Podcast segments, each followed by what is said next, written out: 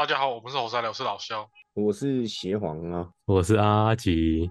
好，今天我们来延续上一次的话题，来开一个也影响到亚洲，甚至后来波及到韩国的东南亚破产。我们之前不是说过金融史有一个神人叫索罗斯吗？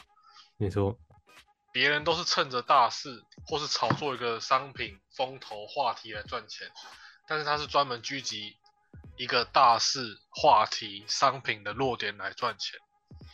而东南而索罗斯狙击英镑这个事情被大家看到之后，因为当时欧盟刚成立嘛，他们在争货币的主权、价值、信任。那索罗斯用这个机会去狙击英镑，以金融人类历史上第一个也是唯一一个用私人企业击败一个国家的银行的例子之后，那其他人也看到了，所以我们稍微讲一下从欧洲然后影射到东南亚的一个金融危机。怎么说呢？国际热钱它不是索罗斯的独家生意，有这样的经济体系，它有时候该发生的就是会发生。就算没有热钱作怪，也会发生经济危机。而有时候哈，其实经济危机是拖得越晚会越惨烈。啊，这种事情恐怖就在于，因为你不知道它什么时候爆发，啊，又有一种不知道它什么时候爆发，却又有一种越拖越晚越惨的性质。所以这是一九九七年的那个东南亚泰铢危机，然后延伸到韩国。也是一个非常的惨的例子，像我们会听到一些上一代的，甚至很多艺人或有名人物，他们不是的钱都垮在一九九七年吗？比方说小时候有个很红的艺人，人家讲电影周星驰，电视是谁？就是张卫健。嗯，张卫健小时候那个《鹿鼎记》、那韦小宝还有《西游记》，谁不知道嘛？对不对？但是他那时候赚了很多钱，全都赔在那是九七年的金融危机。我们稍微聊一下，这么惨的吗？都赔完了。对啊，那时候赚很多哎，赚很多。干小时候都买他的戏，都他都他演的。真的，谁谁不会去学校来个讲他的那些顺口溜？对吧？什么什么 B 八年的龙叮咚啊，大禹西里里。对啊，什么还有什么什么我是如来佛祖玉皇大帝那一场串超长的。对。好，我们来讲一下金融危机哈。有时候诱因不同，不能改变事情的本质。就算泰国政府意识到错误，但有时候该犯的错误还是会犯，因为不够不够厉害嘛。或是有时候错误就是必然会发生的。怎么讲？该借外债要照借，换一个总理还是要借，危机还是会发生。一九九七年，东南亚国协成立。自此，东协成员国确立了出口导向的发展策略。要知道，其实人类历史上哈，以贸易为主轴来生存的方式，其实以历史来讲算短的。就像我们延续到至少要到地理大发现的时候才开始，可是人类文明早就已经有四五千年了嘛。而地理大发现不过就三四百年前的事情。所以贸易到现在，人类都没有改变这个模式，这听起来是很正常。可是对于人类的历史来讲，其实很难，因为人类以前的历史都是在搞什么？都是在搞活下去，不然你下一场大雨你就家毁人亡了嘛。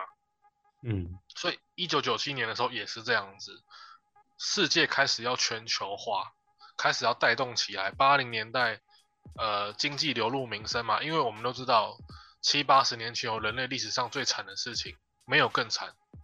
就是二次大战嘛，二次大战就是人类历史上发生最恐怖的事情啊！大战打完之后，经济要复苏啊，那复苏复苏，慢慢的到八零年代到九零年代热钱起来之后，一定会遇到问题。就像景气有所谓四个阶段：复苏、繁荣、衰退，然后到很惨很惨的，就是惨境，大概四个阶段嘛。那一开始复苏起来之后，到繁荣到一定高点之后，就会一定会遇到怎么讲？可能就是瓶颈吧。那我们讲一九九七年东南亚国协成立，东协成员国确定出口导向为他们的发行发展策略，就是政策。一九六五年到一九八零年的时候，东协经济增长率为七点一趴，经济起飞的迹象还没有显而易见。而到八零年代末期的时候，泰国、印尼、马来西亚和菲律宾就是外号亚洲四小虎。啊，四小龙是台韩嘛？金砖四国不是，金砖四国是是。南美洲那边，哎、我们讲的是嗯。小虎，小虎，因为我们是龙嘛，哎、嗯。哪四小龙是哪些？台新加坡、台湾，哎新加坡、台湾、韩国，嗯，还有哪里啊？突然忘记了，对呀，干，真的怎么突然忘记了？反正就是我们讲很熟悉的八零年代到九零年代，就是那个景气开始冲的时候嘛。对，好，然后当时亚洲是小虎诞生，东南亚奇迹被视为成功的经济体，是东方经济发展的典范。怎么讲？东南亚甚至到欧亚洲都沉浸在当时的喜悦嘛。人家讲二十一世纪将会有机会是亚洲的世纪，因为亚洲本来就落后于欧美很多嘛，那它崛起，大家都想看看亚洲能做到什么样程度嘛。嗯，但是哦，当时就有一个很嗯很厉害的教授，麻省理工的教授保罗，哎，不是那帕拉吉 不是哦，不是三号，三号保罗，不是不是哦，一九九四年，这个保罗教授撰文《亚洲经济迷失》，批评东南亚经济增长的模式，实际上隐藏着巨大的巨大的隐患。亚洲经济的迅速增长和哪时候很相近？这个麻省理工教授他认为啊，跟二十世纪五六零代的苏联有点相近，因为他觉得经济增长的直接诱因不是劳动生产率提高，而是单纯的投资所致。就是我们这疫情这两三年来最想听到什么东西，就是热钱。Q 一 Q Q E 不是热钱，Q E 是印钞，印钞票，哎，就是调整汇率。真正的印钞票也不是那么启动印刷机、印表机那边扣扣扣扣扣，是调整它的经济的汇率。嗯而当时他们觉得哈，亚洲经你从现在来看，那个教授当然是很厉害的啊，因为他觉得不是说哎亚洲的人开始超级的劳动人口、劳动的素质大幅提高，而是单纯的说哎，因为钱总是要流来流去的嘛，然后大家开始把钱往亚洲的方向去投。像我讲一个台湾的例子好了。台湾有一个超厉害的肖家班，你们有听说过吗？但是观众有听说过吗？有可能有？啊？是吗？是你你家班你家吗？你你家家吗不，班？绝绝对不是我，绝对不是我。哦如果是跟我有一点关联，那不得了。我跟你讲，哦，肖家班也不会做，这里了。对对他们就是在嘉义啦，哦，在嘉义他们就是三好像三福集团吧。总而言之，你走进超商看到的任何东西，基本上都是他们家生产的。而这个人，嗯这个肖家班，他们他们是民间嘛企业，而你知道他们认识谁吗？他们认识布希，是美国的布希家族哦，还是克林顿的民间友人。所以以前就是的确经历过一股我们现在难以想象夸张的时代，而当时也是说，哎，你亚洲虽然一开始是猴子，一开始 文明程度很落后，但是你做起来之后，你说外资会进来会来看嘛？这是一个题外话、你想到，哎，干怎么可能有个企业可以认识克林顿、认识布希家族？哎，事实上真的就是有发生。而这个麻省理工教授当时就是想说，哦，东南亚乃至于亚洲、东亚这样的经济崛起，好像不是单纯他们生产东西很厉害，企业很庞大，而是单纯就是有人想把钱投到亚洲来看看嘛。那他说和五六零年代的苏联相似，苏联依靠高积累就是底蕴，当时二战打完之后掠夺欧洲的东西嘛。那东南亚依靠外资，而两者相相比谁更不可靠呢？东南亚还更惨。他认为当时的亚洲一定会出现比苏联还更惨的危机。那苏联已经够惨了，你看苏联后来其实解体嘞，政权乃至于国家的解体，进而影响到俄罗斯。现在虽然是最大的国土，但俄罗斯人口其实蛮少的。俄罗斯好像大概就一亿出头人嘛。他就讲一个国家经济模式，他们政策走向是很有关联的。像不得不说，我们不要讲什么党派的颜色。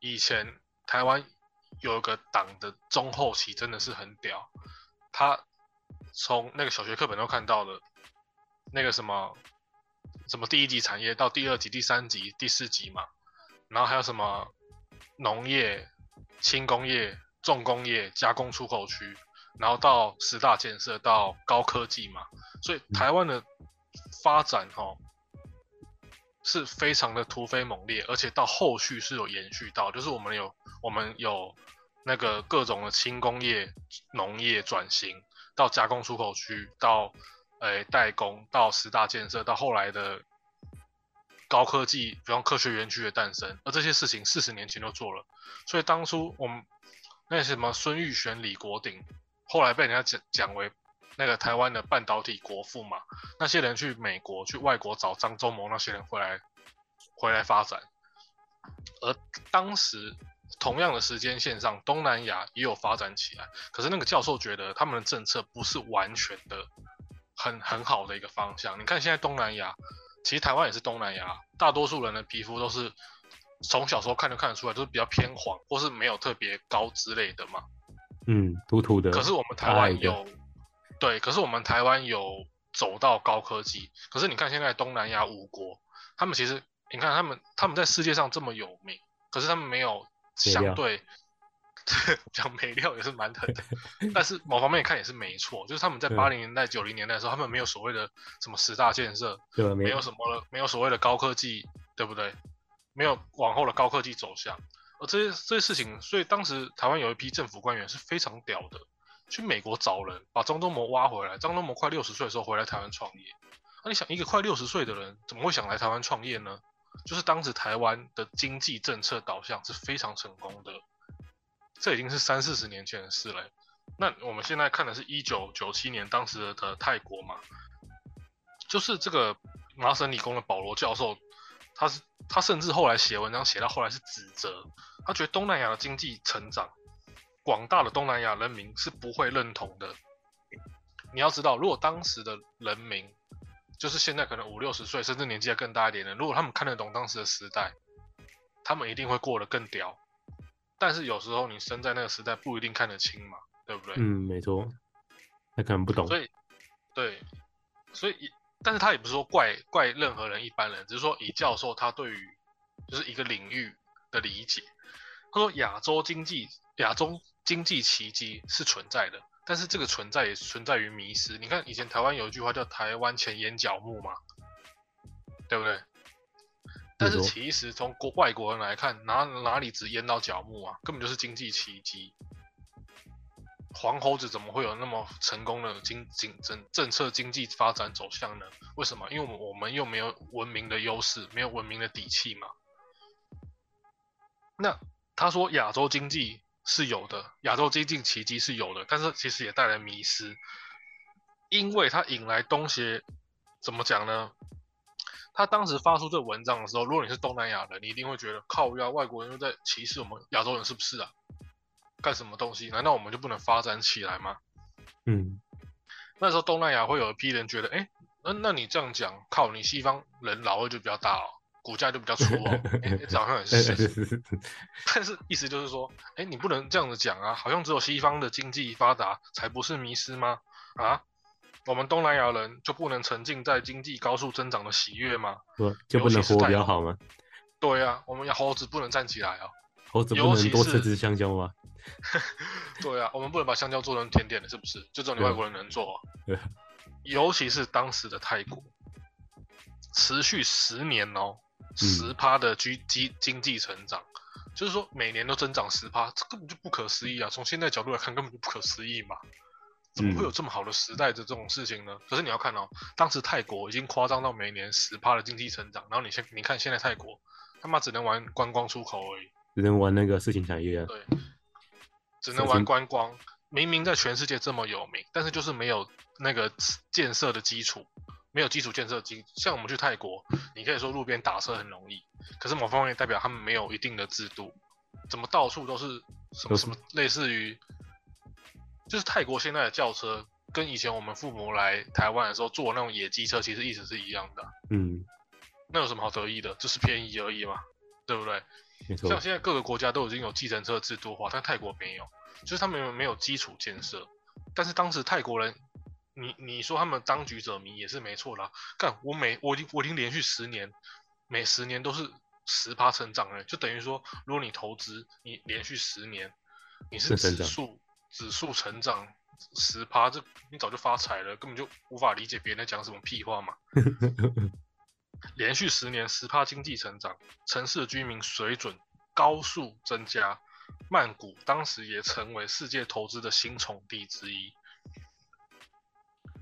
那哦，我们讲，嗯，看不到的危险才是危险嘛。比方说，那边就有一个很恐怖的龙卷风，你还会走过去哦？不会嘛？但是如果你看不到危险，那就是最最恐怖的。当时泰国人没有注意到自己的外债已经高达九百亿美元。最离谱的事情，要知道这是九九零年代的九百亿美元哦，泰国人竟然没有注意到、欸，没有发现，就是不敢他们的经济开始。成长，经济开始成长起来是没错，但是他们外债的钱也借得多啊。那最离谱的是，其中有将近五百亿美元是短期债券。如果事情没有转机，或者说如果九百亿美元用于国民教育、产业升级，那无疑也是一种经济成长的契机。可惜外债不是冲着产业升级来的，尤其是将近五百亿美元的短期外债，他们看中的是当时泰国高趴数的什么利率，哦，就是嗯泰国当时没意识到外国人来投资我们泰国这件事情呢，泰国人没有把它转换成，要么是类似我刚举例的十大建设嘛，嗯要么就是说，哎，你从农业啊、轻轻工业啊、轻重工业、加工出口区，也要一路慢慢转型到产业升级，或是要有高科技嘛。但是泰国把当时外资拿来的钱，都觉得，哎耶，happy happy happy，我们好像每年只要这样子做，我们就可以一直有经济成长。那泰国当时也搞不懂，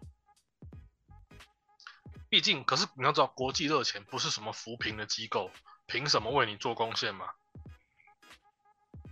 就是有时候我们嗯看哦，景气好的时候，民间的利率会怎么样？会高吗？那讲到国家来讲，这个就是泰东南亚经济奇迹的迷失所在，因为国内的实体经济其实根本就没有那么高的回报率，那资金都快速涌入哪里？涌入房地产。哦，曼谷的高楼，曼谷高楼平地起，但是高楼背后会有阴影。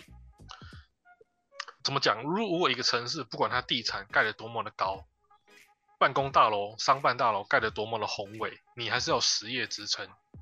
像比方说你做贸易，甚至是最简单的看股票，你要怎么样一定永远一直赚钱？它其实是有方法的。首先是什么？你要看这家公司有没有生产出商品。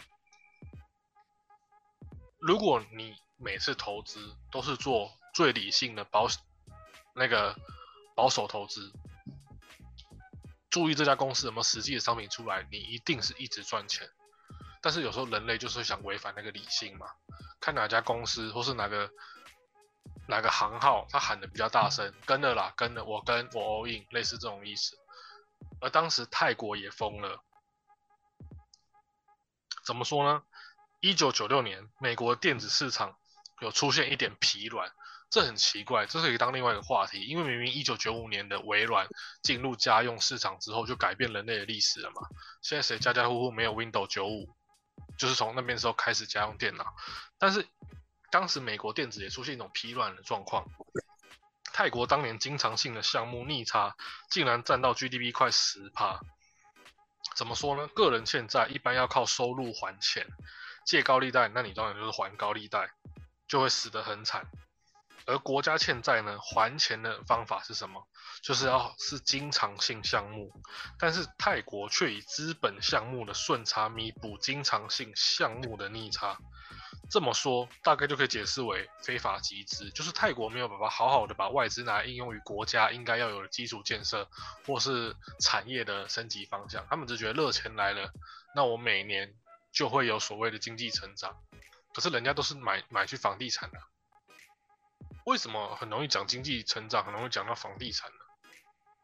因为你所有的一切都是要从有地方住才开始的，哪怕比方说。比方说好了，哪怕邪皇是天才，哦，他也要有个，也确实也确实是这样子，确实确实，但是他也要有一个地方住，然后才能开始，比方说，要么写书，要么研究报告，要么开始，比方说做什么东西出来，然后卖出来嘛。所以泰国只看到了表面，就是说，哎，热钱开始涌进来了，外国人来进来泰国住了，可是泰国人没有把那个外资涌进来的钱拿去做那个基础建设嘛。嗯，就是换白话来讲，就是拆东墙补西墙。那这种事情，你看个呃个人，你和社会连接的四个阶段，就是个人、家庭、社会、国家嘛。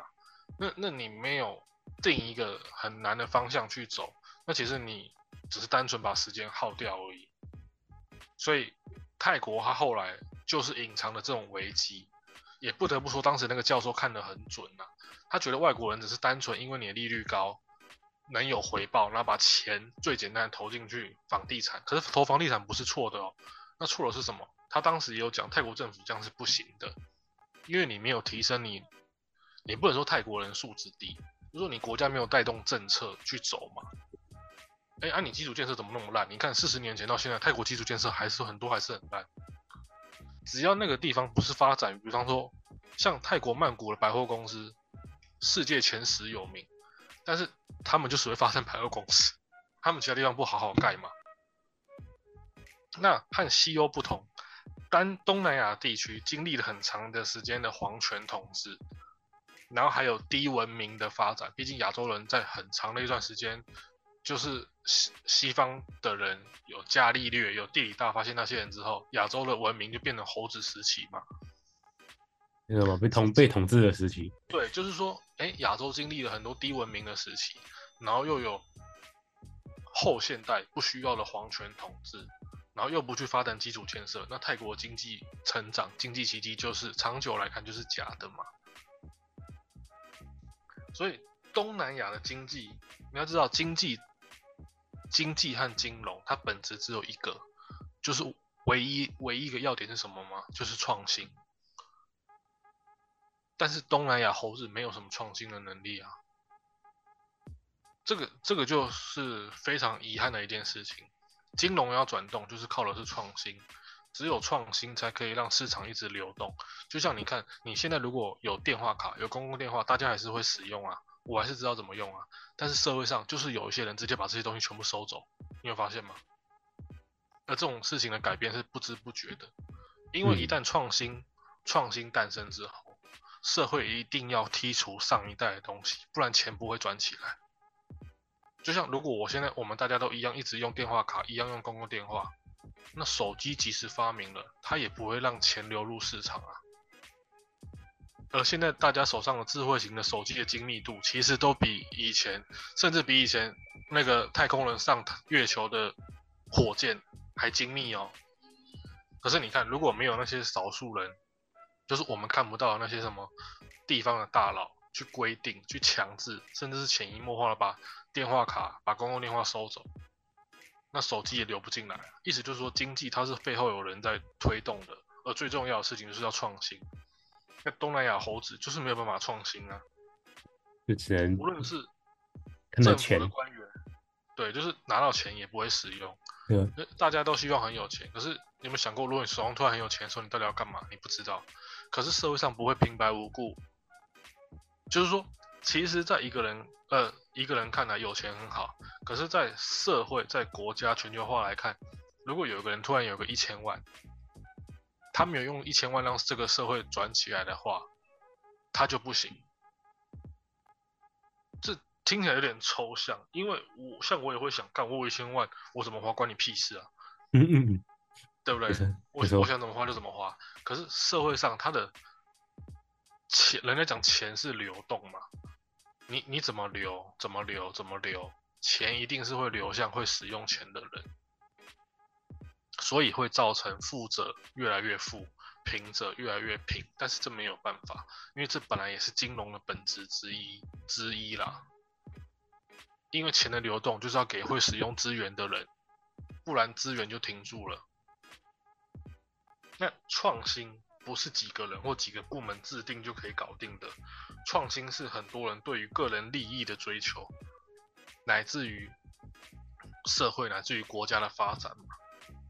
而无数的偶然之中形成必然，必然，没有激励，投入再多经费，你要怎么样产诞生所谓的领导人物，所谓的大佬呢？这都不可能的。而且在亚洲相对低文明的制度下，权力所有者一定会为既得利益团谋利嘛。名义上的创新就变成掠夺民众的财富。怎么讲？在此之前，东南亚各个国家已经走进路，哎，怎么讲？走进了路径依赖，无论他们创新的资金来源是金融还是直接投资，背后有一个阴影，都是权力。因为其实从金融的发展方式来看，其实世界上各国都会官商勾结，但是亚洲就是比较勾结比较严重的地方。嗯，是是因为我们猴子真的比较下贱吗？呃，没有，不要贪，不要贪婪，贪婪的猴子。黄黄皮肤的种族真的是比较烂吗？我们就是比较烂的赛区吗？是这样子吗？其实很大的一个程度是因为和文明有关系，这么说，因为文明程度太低，很少人能从民间走出来。那如果哦你要去做一件事情的时候，你要去做，即便你是有能力，甚至有资源的人，你是不是要去找有有背景、有关系的人，你才能做？你说，因为你你文明的发展，我们是弱势地区啊，所以亚洲的官商勾结超严重，比欧欧美都还严重很多。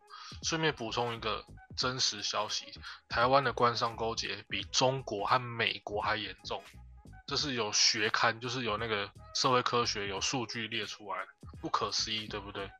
太不可思议了。台湾他妈超级小诶、我们这次如果是要定一个半小时来聊的话，你看你搭高铁，你不用一小半，你就可以从台北到高雄，而我们的官商勾结竟然比中国和美国还严重，而我们国家超小，这就是说相对低素质的社区，呃呃居民啦。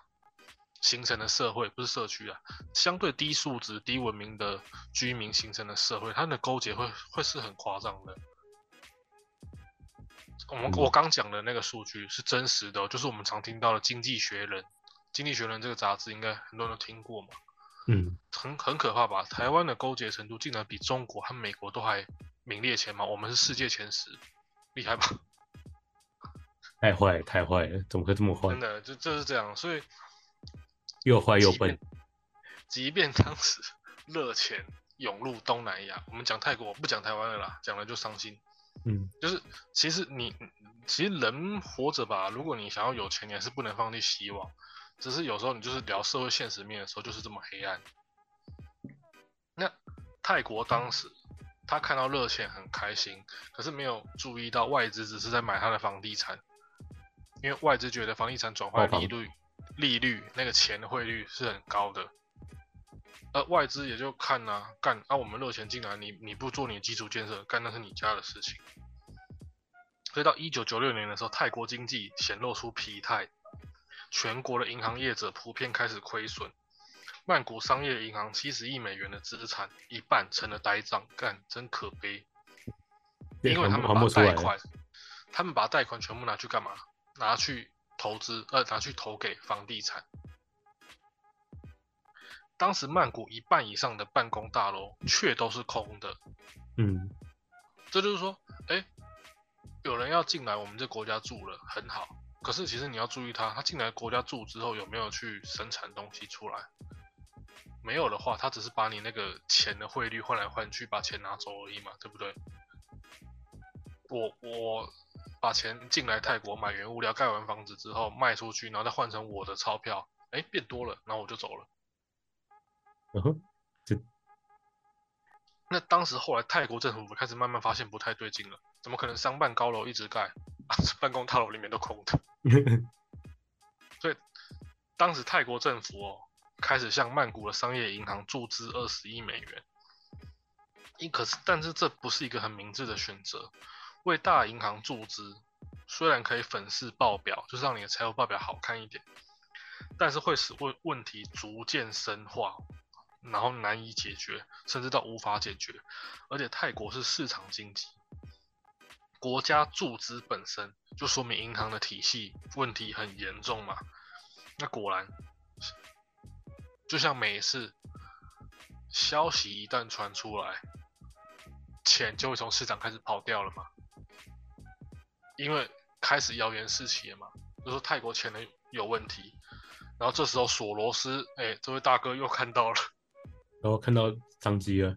索罗斯真的是人类金融历史上的神人，他很不屑于像大家一样去那炒作话题商品，或是炒一个什么大风头来赚钱。不要，他老子就是狙击人类的弱点。